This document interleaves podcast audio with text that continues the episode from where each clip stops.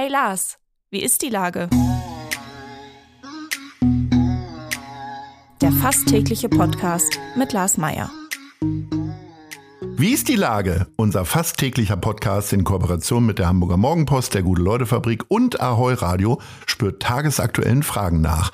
Mein Name ist Lars Meier und ich rufe fast täglich gute Leute aus Hamburg an. Unsere Werbepartnerin, die das diese Woche möglich macht, ist die Triodos Bank. Als Europas führende Nachhaltigkeitsbank und Pionierin seit 1980 finanziert sie ausschließlich den ökologischen und sozialen Wandel. Für ein gutes Leben. Heute und morgen.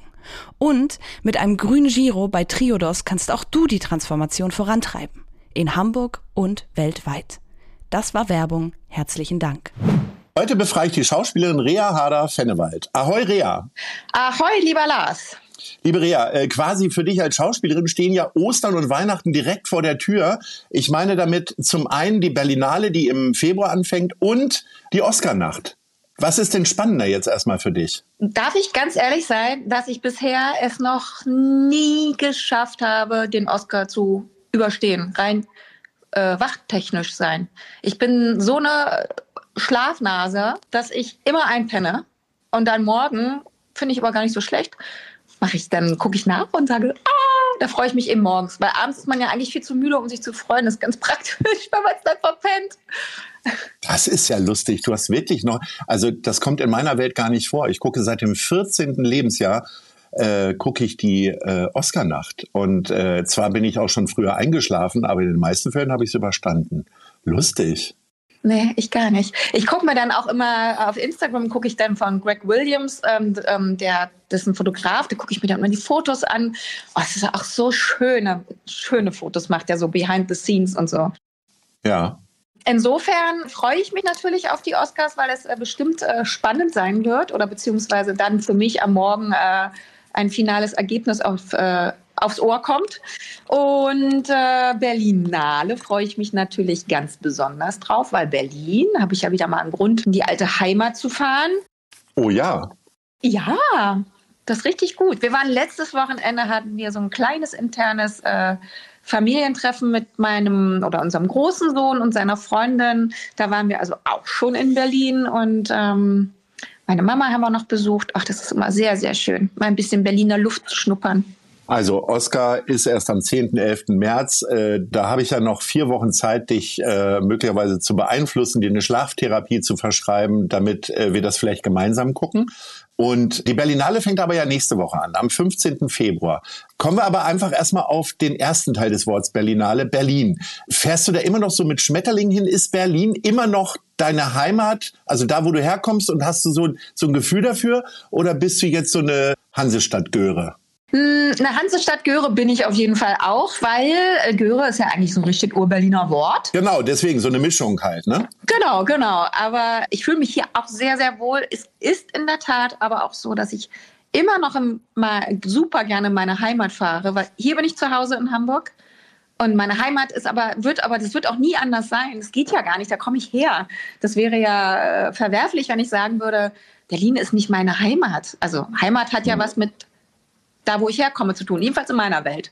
Ja. Und ich freue mich natürlich immer, wenn ich meine Mami dann sehe und meine ganzen alten Freundinnen und durch die Straßen gehe und äh, ja, wir waren jetzt auch am Potsdamer Platz, dann habe ich denen halt auch so erklärt, dass das alte Haus da nur stehen geblieben ist, weil da eine alte Dame nicht ausziehen wollte, sonst hätten sie es abgerissen. Und es sind halt alles so Sachen, ich meine, ich bin da an dieser Baustelle jeden Morgen zur, äh, vorbeigefahren, weil ich ja äh, raus nach Babelsberg gefahren bin zum Dreh von Gute Zeiten. Mhm. So Sachen, die machen natürlich wahnsinnig viel mit einem. Und ich meine, ich bin groß geworden, habe da meine, meine verrückten Teenie-Zeiten gehabt. Ich habe im Tresor gearbeitet und getanzt und so. Das sind Ui. Sachen. Ja, das war echt, das ist schon bedeutend und auch lang natürlich, ne? Ja. Berlin ist ja die Stadt in Deutschland, äh, die sich am schnellsten verändert. Da machen ständig neue Trends, machen neue Läden auf, Althäuser werden abgerissen, neue werden gebaut. Äh, wie sehr bewegt dich denn diese, äh, diese Bewegung von Berlin? Also magst du immer wieder Neues entdecken oder bist du eher traurig, wenn dann Sachen nicht mehr da sind? Also ich finde das total spannend und da ich ja das nicht anders kenne, macht mich das nicht wirklich traurig, sondern es freut mich jedes Mal wieder, äh, dass die olle Tante Berlin irgendwie nicht ins Osten kommt, sondern immer noch so crazy und verrückt irgendwie unterwegs ist, dass du manchmal denkst so, hä? Das war doch hier ist der, habe ich mich jetzt, bin ich jetzt falsch? Weil auf einmal da steht ein ganz anderes Haus als sonst oder so. Was ich jetzt total schön finde, ist, dass sie die Straßenbahn weiter in den Westen bauen. Und es gibt halt so viele Möglichkeiten auch in Berlin. Es ist so ein bisschen, ähm, wenn man so sagt, New York ist die Stadt der unbegrenzten Möglichkeiten, würde ich ja fast schon dahin tendieren zu sagen, wenn du es richtig anstellst, ist es Berlin genauso geworden oder war es schon immer oder wie auch immer. Also weiß ich nicht, weil das ist auch irgendwie wie so ein wie, wie Hamburg auch ein Tor zur Welt. Ich meine, es ist so Multikulti, so wie wir. Ähm, es hat zwar keinen Hafen, aber es ist halt auch irgendwie offen für alle. Ja. Aber was am Ende gefällt dir denn in Hamburg? Wir reden ja hier vor allen Dingen über Hamburg. Ähm, also wenn du dann wieder am Gleis 7 stehst, in den ICE steigst und Richtung Hamburg fährst, welche Gedanken erfreuen dich da am meisten? Ist es am Ende nur das Franzbrötchen, was du dir gleich am Hauptbahnhof holst? Oder ist die Currywurst doch besser in Hamburg als in Berlin? Oder was ist es? Neben der Familie natürlich. Ja. Also Hamburg, muss ich ja ganz ehrlich gestehen, hat mein Herz erobert, weil weil es eben so übersichtlich ist. Das, was in Berlin den einen oder anderen total überfordert mit den kleinen Kiezen und dann wird's immer größer und die Stadt hat immer noch kein Ende und du bist selbst in zweieinhalb Stunden eigentlich irgendwie nicht von A nach B gekommen. Erstens, weil es voll ist oder es gibt tausenderlei Gründe, weil man sich verfahren hat oder weil es eben wirklich eine weite Strecke ist ich meine, hier in Hamburg mache ich alles mit dem Fahrrad. Ne? Das ist irgendwie so wunderschön und es ist so, so toll und es ist so grün und es ist so ein bisschen beschaulicher, sage ich mal. Es ist, es ist so meine heile Welt hier und das ist natürlich unfassbar schön, hier wohnen zu können, weil ja, hier ist die Welt noch in Ordnung. Die Welt in Ordnung ist eigentlich auch beim HSV, bei Hertha eher weniger durch den völlig überraschenden plötzlichen Tod des Geschäftsführers. Äh, ich habe bei Instagram ein Foto gesehen, da warst du in Berlin mit dem HSV-Trikot und hast gejubelt. Also, dein Herz schlägt fußballerisch schon dann total für Hamburg. Äh, auf jeden Fall für den HSV, weil ich war nie ein groß, also ich, ich, war jetzt nie der mega große Fußball Gucker. Ich habe immer gerne geguckt, auch mit dem Mann von meiner Mami und so. Und die ganzen großen Events sind auch sehr emotional mit mir getragen worden oder von mir oder durch mich oder wie auch immer. Und hier in Hamburg mit Jörg habe ich wirklich angefangen, wirklich gern Fußball zu gucken und ich liebe das Volksparkstadion, wenn wir da sind. Und ich fahre auch gerne dem HSV hinterher oder binde ihn ein in meine Reisen, einfach weil ich ich mag den Verein. Ich, ich, das ist irgendwie, finde ich das gut. Ja, ähm, am Wochenende arbeitest du ja nicht, oder? Dreht ihr bei der Hafenkante manchmal auch samstags und sonntags? Die Frage, die sich anschließen würde, musst du dann manchmal mit dem, mit dem Handy dann äh, Fußball gucken oder wie machst du das? Ja, ja, Gott sei Dank gibt's mal äh, quasi eine Standschaltung zu Jörg, der mir dann die Ergebnisse immer rübertickert. Außerdem gibt es so viele HSV-Fans bei uns am Set, die die sich das dann immer wieder zurufen, weil ich kann natürlich jetzt da nicht andauernd mit meinem Telefon äh, rumrennen oder so. Marc Bartel ist ja zum Beispiel totaler Herr Hertaner und äh, insofern, wenn es dann da mal ähm, ein Spiel mit der beiden gibt, dann äh, gibt es dann auch mal lustige Kabeleien zwischen uns, aber sie sind wirklich lustig, die sind nicht doof oder so.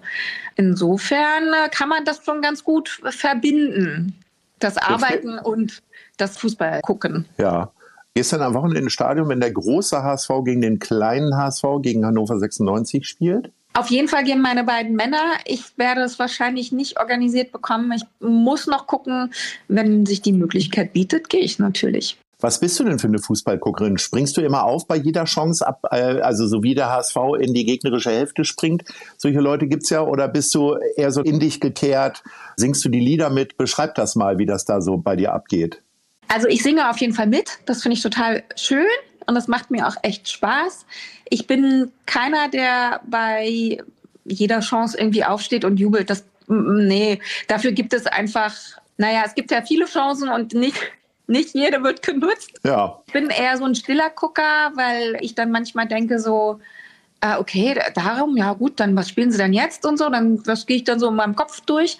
Aber ich muss gestehen, dass ich beim zweiten Tor in Berlin, da hat es mich nicht mehr auf dem Stuhl gehalten. Da dachte ich mir, ist mir jetzt auch egal, was die hier denken und vielleicht finden sie es alles blöd, wenn ich jetzt hier aufspringe. Ja, da habe ich richtig gefeiert. Da habe ich mich so, so, so sehr gefreut.